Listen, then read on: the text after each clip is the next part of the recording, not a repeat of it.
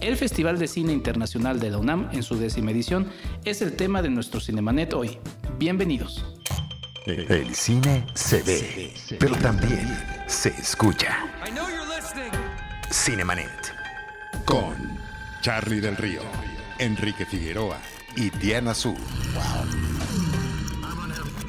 Cine, cine, cine y más cine. Bienvenidos. Cinemanet. Cinemanet en Facebook y en Twitter, Cinemanet 1 en YouTube y en Instagram, cinemanet.com.mx. Esos son nuestros canales de eh, contacto donde ustedes pueden escribirnos aquí a Cinemanet. Mi nombre es Enrique Figueroa Naya y les doy la más cordial bienvenido a un Cinemanet más. Este es un Cinemanet especial, estaremos lanzando algunos eh, intercalados en nuestra programación habitual. Y en esta ocasión, como ya se los había planteado, pues con el tema del Festival Internacional de, Cine de la UNAM en su décima edición. Y para ello, tengo nada más y nada menos que del otro lado del micrófono, Abril Alzaga, ella es codirectora del FICUNAM, que ya está en su edición número 10. Abril, mucho gusto de saludarte aquí en este Cinemanet. Muchas gracias por la invitación, es un gusto platicar contigo y con tu auditorio. Ya décima edición de FICUNAM, eh, si no me equivoco, ustedes entraron al quite, ¿no? El año pasado ya como codirectores. Eh, y bueno, pues ya una segunda edición, ¿cómo, ¿cómo la vives ya, Abril, después de ese estrenón del año pasado? Pues el estrenón del año pasado fue eh, como duro en el sentido de agarrar como las riendas de un festival que, pues que ya tenía ocho años en ese momento y que ya estaba muy posicionado. El, trabajo de Bastan Giorgi fue genial y bueno, era como reconfigurarnos todos y, y poder como rearmar el equipo este, como en una nueva visión y con algunas nuevas este, incorporaciones. Y este año, la verdad es que en ese sentido ya estamos mucho mejor, el equipo ya está mucho más este, cohesionado y ya, ya, ya planteamos una dinámica de trabajo, pero pues ahora era una décima edición, un aniversario, eh, crecerlo y también pues este, sobrevivir en una, en una etapa en donde los proyectos culturales, pues, este, se han visto un poco afectados, ¿no? Sí, sí, entre otros proyectos a nivel general, pero sí es cierto. Y, justo hacia, ahí va mi pregunta, porque en los últimos años habíamos estado acostumbrados a este boom de festivales, ¿no? Eh, creo que actualmente es un poco más difícil por esta situación, inclusive los festivales ya consolidados están padeciendo un poco el poderse realizar. Pero bueno, dentro de este mar de festivales, si algo ha caracterizado a Ficunam es que se fue ganando esta identidad como un festival que abre el cine a otras miradas, ¿no? Eh, a otras voces que luego no tienen eh, cabida, ¿no? En la, nosotros comentamos semanalmente la cartelera de cine comercial, bueno, pues ahí desaparecen o llegarán un año después, se está estrenando La Montaña, ¿no? Eh, que estuvo en Ficunam, también por ahí otro documental, si no me equivoco, que, acabo de ver, en fin, están llegando, son, cintas que no son tan, difícil, tan fáciles de vender y que tienen su puerta en los festivales y pues Ficunam se ha ganado esa identidad de un cine distinto. Así es, eh, son 10 años de una mirada de autor, o sea, nuestro foco está en la mirada personal, está en la mirada este, un poco introspectiva o con una voz muy fuerte y no con una fórmula. Nosotros nos salimos justamente de ese, ámbito y lo que buscamos es que haya una exploración en el lenguaje cinematográfico, hay una exploración sobre el entorno, este, que haya miradas críticas o miradas agudas eh, y, sobre todo muy plural en, en, la visión, muy plural en la cultura, o sea, tenemos películas de todas las latitudes y eso creo que enriquece nuestro horizonte, enriquece nuestra mirada, ¿no? Saber cómo está viendo el mundo este, una persona de, no sé, de Tailandia o de Filipinas o de o de Europa o de África, o sea, tenemos este, casi de todas las latitudes, tenemos una mirada y eso es lo que queremos poner a consideración de nuestro público, porque difícilmente películas, incluso latinoamericanas, logran ver la luz en la cartelera comercial, ¿no? Sí, por ejemplo, el año pasado se estrenó La, Flor, ¿no? Eh, una película de ¿qué, 14 horas, 12 horas. 14. Eh, eso no lo vas a ver en el cine comercial. Digo, la vimos hace apenas en la Cineteca Nacional, otra vez en una corrida que tuvieron eh, de tres, o sea, bueno, la película dividida en tres partes, pero es, un cine que difícilmente tiene cabida. Inclusive también eh, en el cine comercial estamos con la presencia del cine narrativo, ¿no? Que también está presente en Ficunam, pero encontramos también cine experimental, ¿no? Así es. O sea, nosotros lo que tratamos es de abrir la mirada y el espectro. O sea, no negamos para nada el cine narrativo, está presente en Ficunam, pero extendemos muchísimo la, ahora sí que la liga o las posibilidades de, de apropiación del lenguaje y que el público también tenga la posibilidad de ver otras cosas. la gente no solamente eh, piensa en términos de A más B igual a C, sino que hay como muchas posibles este, pues narrativas, ¿no? Hay, muchas posibles este, maneras de, ver y de hacer, ¿no? De crear. Eh, esta, esta competencia, por ejemplo, mexicana, de ahora México, eh, tiene pues no ficciones que se acercan mucho a un lenguaje más periodístico, por ejemplo, pero también hay unas cosas este, como Cenote que es totalmente sensorial. Estaba pensando en Cenote que ya les estaremos platicando en las redes sociales, hemos estado viendo algunas de las películas, pero Cenote justamente en este eh, arista más experimental, ¿no? Así es, así es, eh, que, nos lleva como abstracciones y a, y, a, ponernos como en una especie de, de trance o de conexión con otra parte de nosotros, ¿no? Que no es tan racional, sino es más sensorial. Exactamente. Sí, yo, yo lo presento a la gente que nos escucha, al público de Cinemanet que les gusta el cine. Es como si ustedes se pararan frente a una pintura y quisieran siempre ver una, una narrativa en una pintura. No, pues está, hay, hay obras de, pintura que pues, son una experiencia y finalmente eso también se puede dar en el cine. Así es, así es. Bueno, nosotros apostamos por eso. Y no solo, también, eh, además de toda la, cartelera cinematográfica que, que, pues presenta como muchas miradas, muchos tenores, este, muchas formas de apropiación del lenguaje, digamos formal, eh, también damos cabida a una serie de reflexiones alrededor del cine y a partir del cine.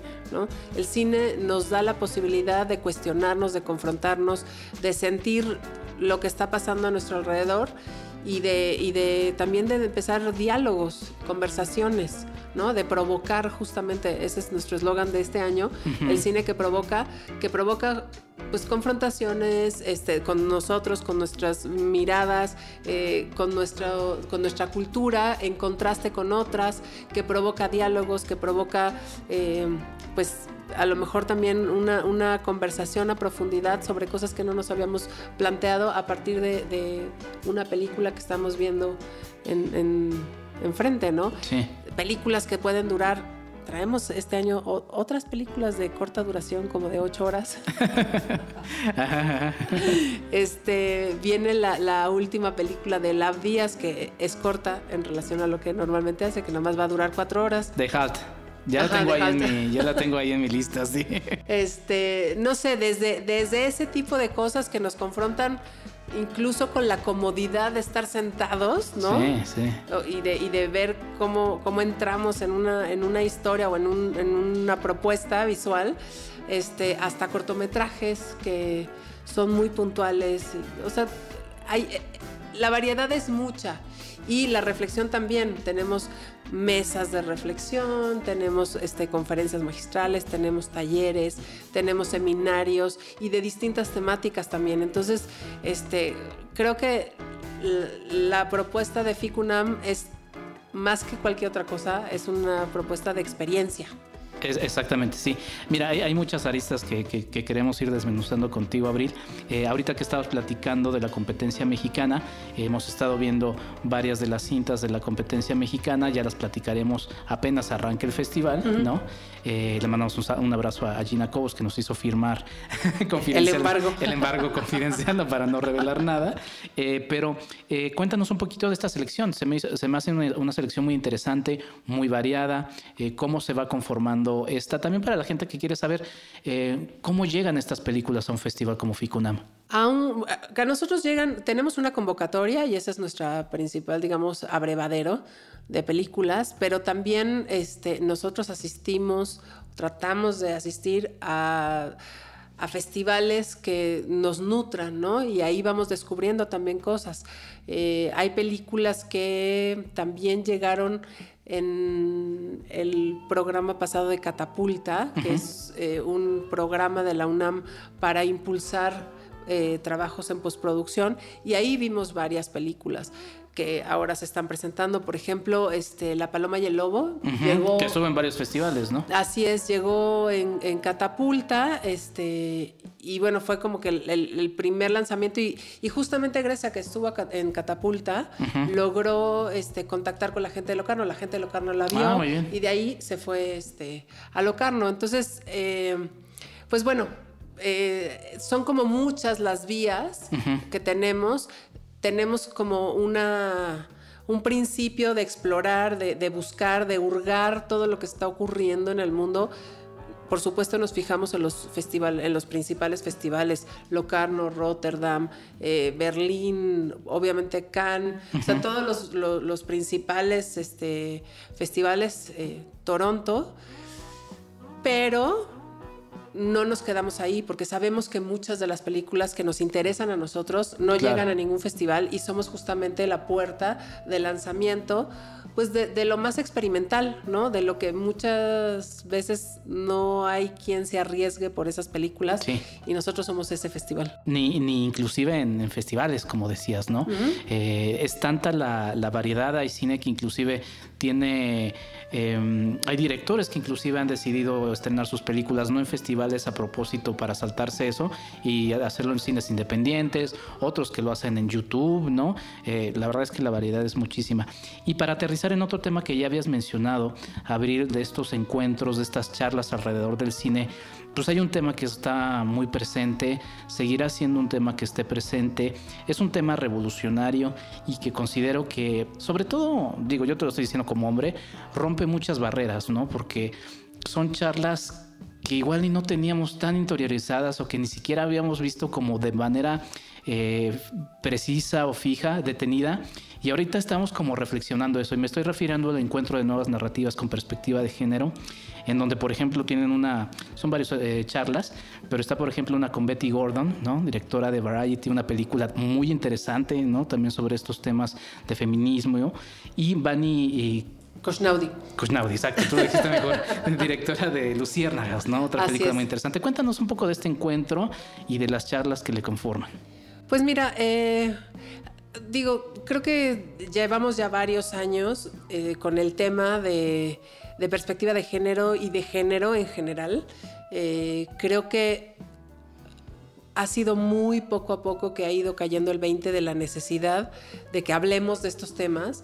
Y cuando digo que hablemos, no es de que hablemos eh, solamente las mujeres, sino de que se hable, de que sea un tema en la mesa, de que sea un tema en la agenda política de todo el mundo. Esto no es algo que esté pasando solo en México, sino que está pasando en todo el mundo. Eh, creo que lo que ha ocurrido es que el, orden social ha cambiado con la incorporación de la mujer en los años 50, y estoy hablando de muchos años atrás, pero que se incorporó justamente después de la Segunda Guerra Mundial este, a las fuerzas laborales, eso empezó a generar muchísimos cambios de facto que pues interiorizarlos ha costado muchísimo tiempo.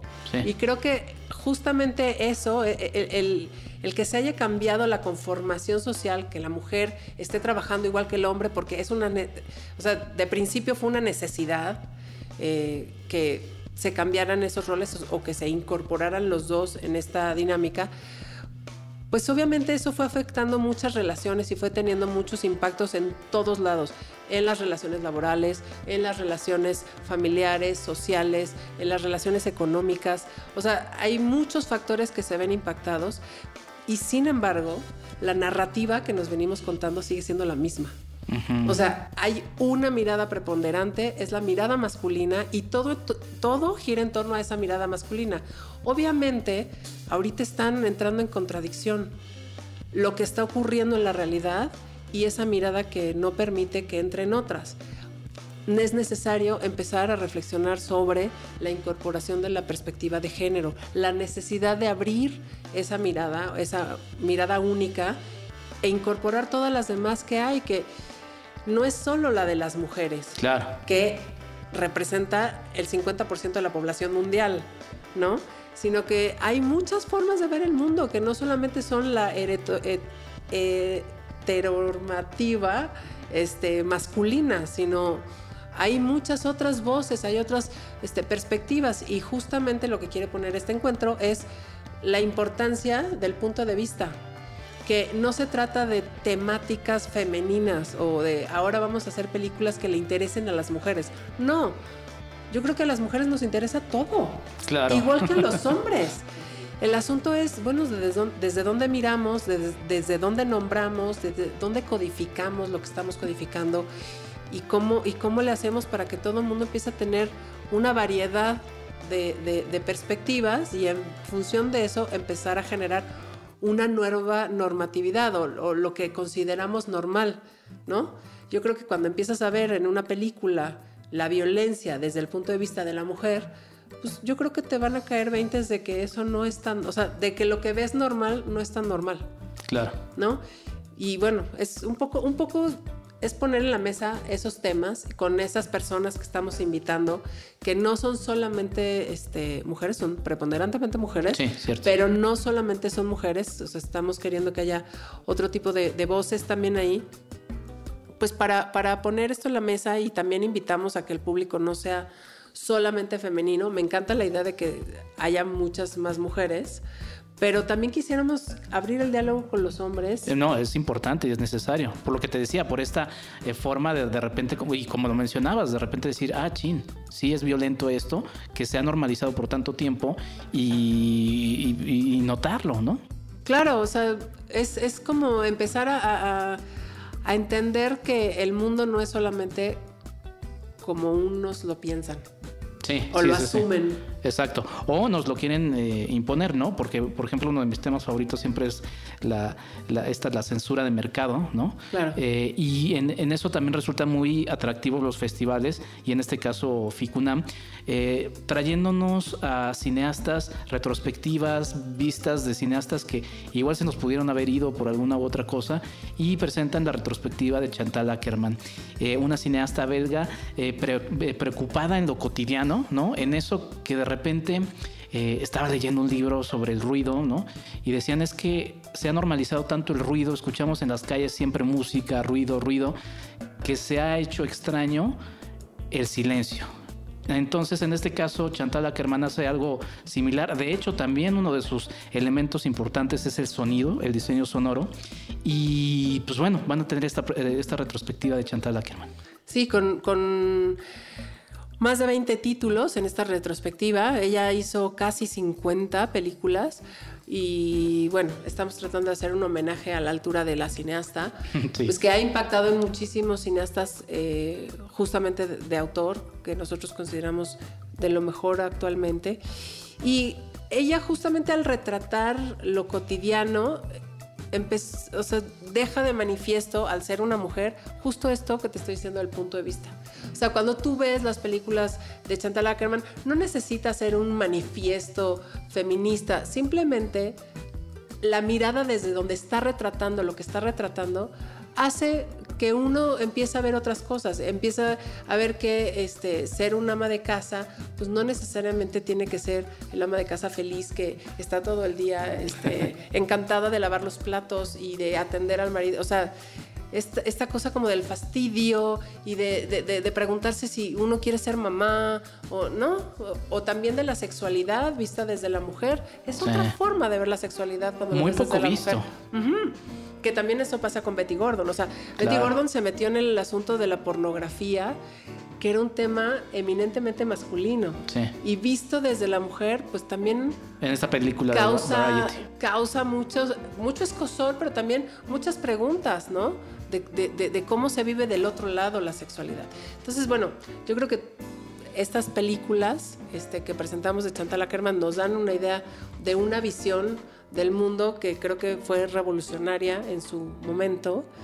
Y eh, no solo nos metemos con, esa parte, sino también con el mundo de la instalación de Chantal Ackerman, porque vamos a presentar una instalación eh, de ella sobre la migración en nuestro país, eh, en la frontera norte, es una instalación que habla sobre eso. Es un fragmento de una gran instalación. Este, logramos hacer la versión fragmentada.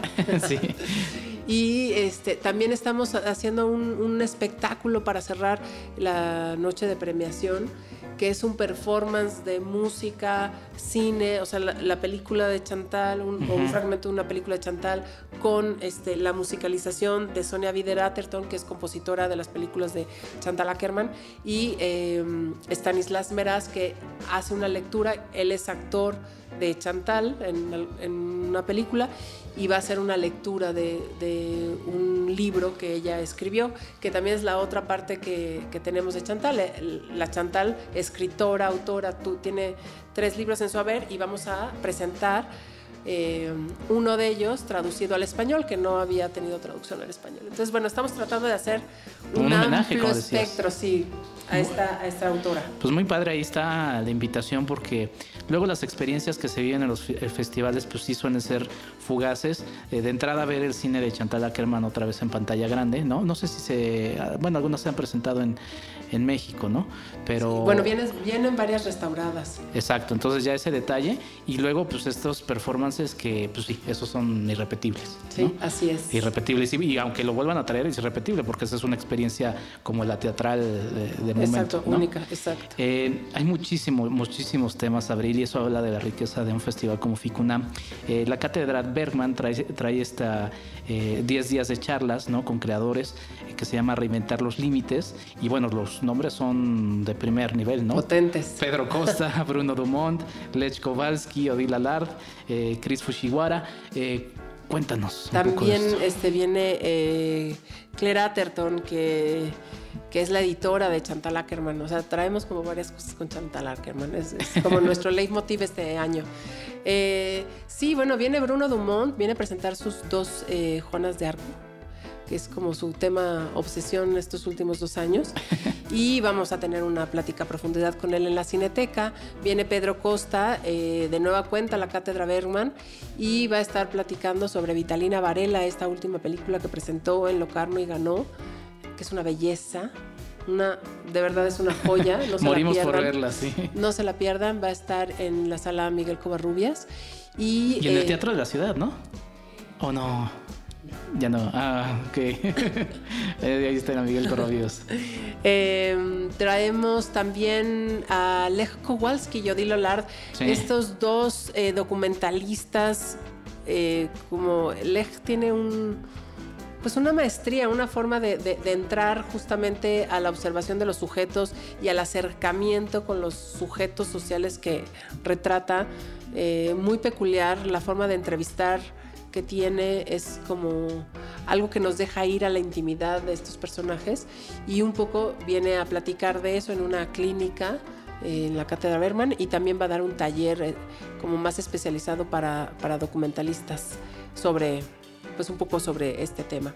Este, estamos súper contentos de que, de que vengan. Oli, este, Odile es su productora uh -huh. y bueno, pues también tiene mucho que ver en que esto se haga pues justo de esta manera, ¿no? Es claro. una dupla que, que, viene trabajando eh, documentales hace, hace tiempo. Y eh, también tenemos... Eh, en la cátedra Berman a, a, a, Chris Fujiwara, que es un uh -huh. expertazo en, en, Jack Turno, que bueno, eso me da oportunidad de hablar de la retrospectiva de Jack Turno. Sí. Tenemos tres re retrospectivas, esta es nuestra segunda retrospectiva. Eh, eh, Jack Turno es, es, un cineasta francés radicado en Estados Unidos y uno de los maestros. Eh, pues del cine de clase B, o sea, que está considerado como clase B, uh -huh. cine fantástico, cine de género. Eh, casi todo lo que él hizo fue... De ese auténtico cine de clase B, porque ya ves que comercialmente también hay una, hay una arista de, ah, esto es película de serie B, pero es más... Claro, pero la, las películas de serie B suelen ser películas por encargo. Claro, ¿no? sí, sí, sí. En donde el director pues tiene poca relevancia, pero justamente la, la, la grandiosidad de, de, Jack Tourneau es que aprovechó estas oportunidades para hacer el cine que él quería hacer. Como los grandes autores. Y es un gran autor. Sí, sí, sí. Este, o sea, I Walk with the Zombie es sí. este, pues una película icónica, sí. ¿no? Y creo que él tiene una maestría justamente de, de, del uso de la luz y, de la oscuridad y, de, y del sentido como de, del miedo que no se ve, o sea, de lo que no está presente. Y uno está en, en la silla sintiendo... Eh, pues que se le va el, el alma, ¿no?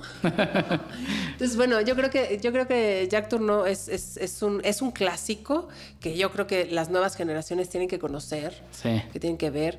Este, es, es una de las, de las retrospectivas que le, le hacía más ilusión a Michelle Lipkes hacer.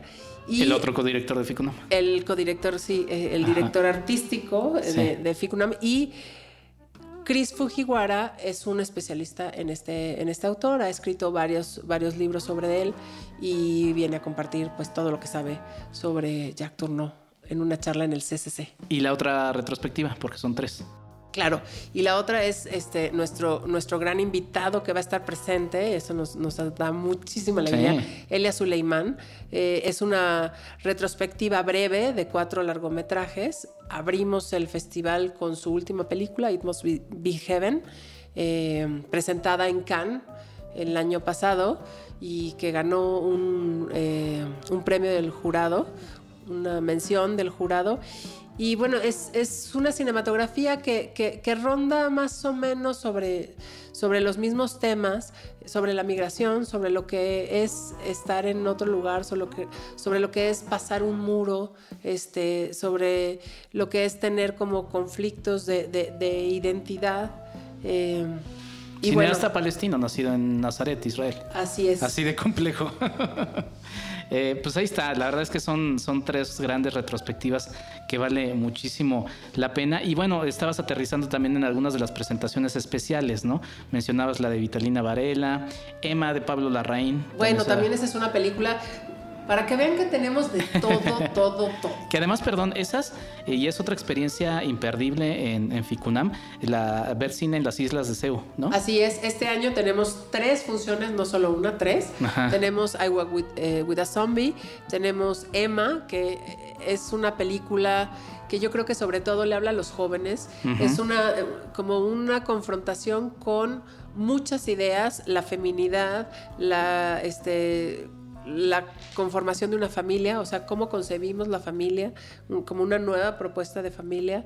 Este, también, eh, pues, como nuestras autorrepresiones, ¿no? Este, la reapropiación de una música como el reggaetón, que tiene una connotación absolutamente misógina, bueno, desde mi punto de vista, este, Tenemos a dos mujeres además a tu lado que están diciendo sí, sí, exacto.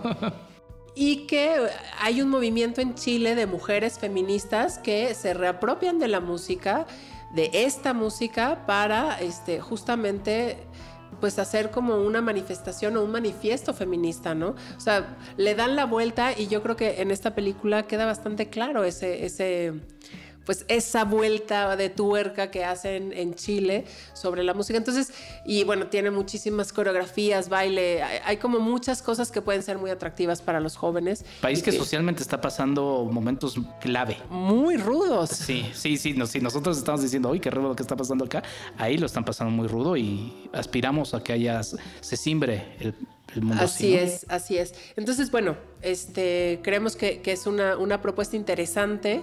Eh, incluso me gusta mucho saber la historia de la misma película, porque es una película que está protagonizada por Mariana de Girolamo y por Gael García Bernal. Yo sé que al principio la película giraba en torno a, Gar- a- a Gael Oh, ok. y terminó siendo la protagonista ella. O sea, ella, ella le dio, pues, se metió en la, en la película de una manera y empezó a, a tener sobre la marcha como ideas, incorporaciones, visiones, que acabó siendo la, pers- la personaje principal. Qué padre, porque digo, no voy a decir no, pero inclusive la promoción de esa película, pues sí, como es García Bernal, mexicano, digo, entiendo lo de la venta, pero qué interesante giro. No, no, no, van a ver, Inclusive la de eso. película le da todo un twist al, al asunto que a mí me, me encantó, me encantó verla, me encantó conocer a, a Mariana, a Mariana Di Girolamo, viene de, de jurado. Ah, qué padre. Este, yo creo que es, es, es un gran salto en, en su carrera también Ajá. y la van a ver, o sea, es espectacular, llena la pantalla de todo a todo, entonces es increíble. Híjole, cartita de Santa Claus ahí, Gina Cobos. Para alguna entrevista, bueno, ya le estamos comprometiendo. Vivos de Ai Y Weiwei. vivos de Ai Weiwei. Bueno, Sí. tenemos como distintos. Los temas son amplios. Sí, no, no. nos, no nos quedamos con. Y esa es otra, otra película, justamente de las, las que hablábamos de tema, de temáticas este, pues muy actuales que no son pues muy cercanas, que, que todavía la herida está absolutamente abierta, o sea, no sabemos qué pasó con ellos y esta es una manera de decir, bueno, siguen vivos Sí. nosotros, ¿no? Entonces, este, esta es otra, otra propuesta que, que se hace para la reflexión de lo que está pasando en México, este, de lo que viene pasando pues ya hace varios años en nuestro país y, este, y que bueno, que hay que, que hay que buscar justicia y que hay que seguir un poco acompañando a los padres de los 43 que todavía no saben qué pasó con ellos. Exactamente, sí, todavía no es un tema que está ahí y una herida profunda de nuestro país. Y la verdad es que, bueno, hay muchas presentaciones especiales, podríamos hacer horas y horas de programa, Abril, pero la otra que me gusta es La Edad de Oro de Luis Buñuel en el marco de sus 120 años. Todavía está la exposición que pueden ver eh, de Luis Buñuel en México en Cineteca Nacional y esta está restaurada y musicalizada en vivo. Así es, así es. Bueno, ya tenemos como una larga tradición este, sí. con las eh, películas musicalizadas en vivo. En FICUNAM se hizo como una gran tradición de hacer estas películas musicalizadas en la explanada de La Espiga, o mejor conocida como la explanada del MUAC. Sí. Este, y bueno, ahí vamos a estar con, con- con esta propuesta. Creo que, creo que va a ser una experiencia también, pues, como siempre, a la luz de las estrellas. Esperemos que, que sigan los cielos como el día hoy. Por favor, señor cielo. Sí, y en el programa de síntesis, este programa de la UNAM, de Cultura UNAM, eh, que justamente hace una propuesta de explorar los límites de las fronteras de las distintas disciplinas artísticas, del cine, de la música, de las artes visuales, de, no sé, de las artes performáticas, este, cómo, cómo conviven o cómo dialogan este, y cómo poco a poco se empiezan a perder o a difuminar esas fronteras, ¿no? Es un poco el, el planteamiento de síntesis. Y bueno, síntesis este año, que es la tercera vez que, que colabora con, con FICUNAM, trae un programa amplísimo que este, tiene como eje principal la música y el cine. ¿no? El diálogo entre la música y el cine. Entonces, en ese marco tenemos la película musicalizada, este, La Edad de Oro, pero también tenemos un espectáculo eh, ¿Cómo, ¿Cómo lo presentaremos? Es un, pues es un espectáculo performativo de música, este, cine o Mágico audiovisual eh, y también performance de la gente que está en, en el escenario. Es un intercambio de una residencia artística entre músicos mexicanos y alemanes que traen pues este, este diálogo entre imágenes, música, escenario en la Casa del Lago. Yo digo que este no se lo pierdan, este, busquen en el programa, se llama Unstum. Esta, esta propuesta, y bueno, eh, yo creo que va a estar muy bien, va a ser, va a ser muy sensorial esa, esa propuesta. Y además tenemos un recital de Sonia Vider Atherton, de cello, también en la sala Carlos Chávez, eh, y como cereza del pastel y como orgullo de esta edición 10 de FICUNAM, la presentación de un largometraje llamado Liminal, compuesto de cuatro cortometrajes de creadores eh, mexicanos e internacionales como Philippe Grandier, Lav Díaz, Manuela Laborde y Óscar Enríquez. Nada más. Nada más y nada menos, justamente con este leitmotiv del diálogo entre la música y el cine. Eh, es la premier mundial de este, de este largometraje y bueno, nos sentimos súper contentos de, de- de- de, pues estar produciendo como universidad este tipo de propuestas que ponen justamente en juego eh, distintos tipos de lenguaje. La, pregunta que se han estado haciendo nuestros escuchas a lo largo de la edición de este podcast, Abril, es ¿dónde puedo ver todo lo que ofrece Ficunam? Sí, bueno, porque sí, hay mucha, mucha, mucha oferta, pero acérquense a la página ficunam.unam.mx, ahí ya van a poder encontrar absolutamente todo, ya está todo abierto, eh, ya están todas las funciones. El ¿Puedo decir el, día en que abren los boletos a la venta? Creo que ya para este momento en el que se lance este podcast ya abrieron, pero dilo para que nosotros lo apuntemos. Ok, desde este lunes eh, próximo. 2 de marzo. 2 de marzo. Para ustedes ya fue así, que espero que ya lo hayan hecho. Ok, el lunes 2 de marzo se abrieron las taquillas, eh, tanto digitales, online y, este, y físicas. Entonces ahí van a poder comprar todos los boletos que cuestan 20 y 40 pesos, 20 para estudiantes, 40 general y para los estudiantes universitarios es gratuito con el programa Punto Sunam. Este, ahí pónganse vivos y regístrense en el programa Punto Sunam. Y eh, pues también en línea van a poder ver el catálogo y por supuesto acérquense a las redes sociales, Twitter, Facebook, Instagram. También estamos lanzando todo el tiempo promociones este, y, la información de toda la programación. Pues ahí está, acérquense a un festival como FICUNAM. La verdad es que es una, una gran experiencia. Mi recomendación es que entren a la página, ustedes digan, a ver, tengo este día libre para irme al cine y entonces con base en eso vayan buscando las propuestas. Propuestas hay interesantes todos los días. Digo, igual si son un poco posesivos como su servidor y tratarán de ver algunas que, ay, es que quiero ver esta. Claro, de repente no da tiempo, no se, no se, no se preocupen. Mi, mi, mi, observación es esa. Y si acudan, por ejemplo, si hace tiempo que no van a las salas de la UNAM y en el Centro Cultural Universitario, es un espacio padrísimo, váyanse con tiempo, váyanse a pasear por las salas, vayan a pasearse por el centro eh, escultórico. La verdad es que es una gran experiencia y pues ahí está para que lo vean eh, con calma, ¿no? Ficunam. Ahora, el, corazón va a ser el Centro Cultural Universitario como cada año. ahí van a tener la, la, oportunidad de platicar con muchos de los creadores porque pues van a estar ahí rondando pero también tenemos el Cinematógrafo del Chopo, Cinépolis Diana, IFAL, la Cineteca Nacional y bueno, varias sedes, Los Faros. Eh, tenemos varias sedes también, consulten en la página que les queda más cerquita y no se desanimen que hay mucho que ver. Pues muy bien, Abril. Muchas gracias por acompañarnos. ¿Algunas redes sociales por si la gente quiere comentar contigo el festival? Sí, Twitter, eh, arroba Ficunam. Eh, Facebook es FICUNAM, Festival Internacional de Cine de la UNAM, y en Instagram también es arroba FICUNAM. Ahí búsquennos, coméntenos, este, háganos saber sus, sus inquietudes este, y trataremos de resolver todo lo que podamos para acercar el cine más a todos ustedes. Pues muy bien, también estén atentos de Cinemanet, estaremos subiendo lo que platicamos después de cada una de las películas que estemos observando. Viene por ahí un especial de Silencio Radio que forma parte también de FICUNAM y pues ahí lo que Gina Cobos me quiera agendar. Un abrazo a todos, muchas gracias. Eh, Enrique FA86, mi Twitter para que podamos seguir hablando de cine. Cinemanet en Facebook y en Twitter. Cinemanet1 en YouTube y en Instagram. Cinemanet.com.mx, nuestra página. Abril, muchas gracias, que sea la primera vez de muchas visitas aquí a Cinemanet. Muchísimas gracias por el espacio y bueno, claro, regresamos aquí con gusto. Muy bien, pues nos escuchamos con más cine. No voy a decir la frase de Charlie de Río porque la protegió y cada vez que la menciono me cobra regalías. Hasta la próxima. Esto fue Cinemanet.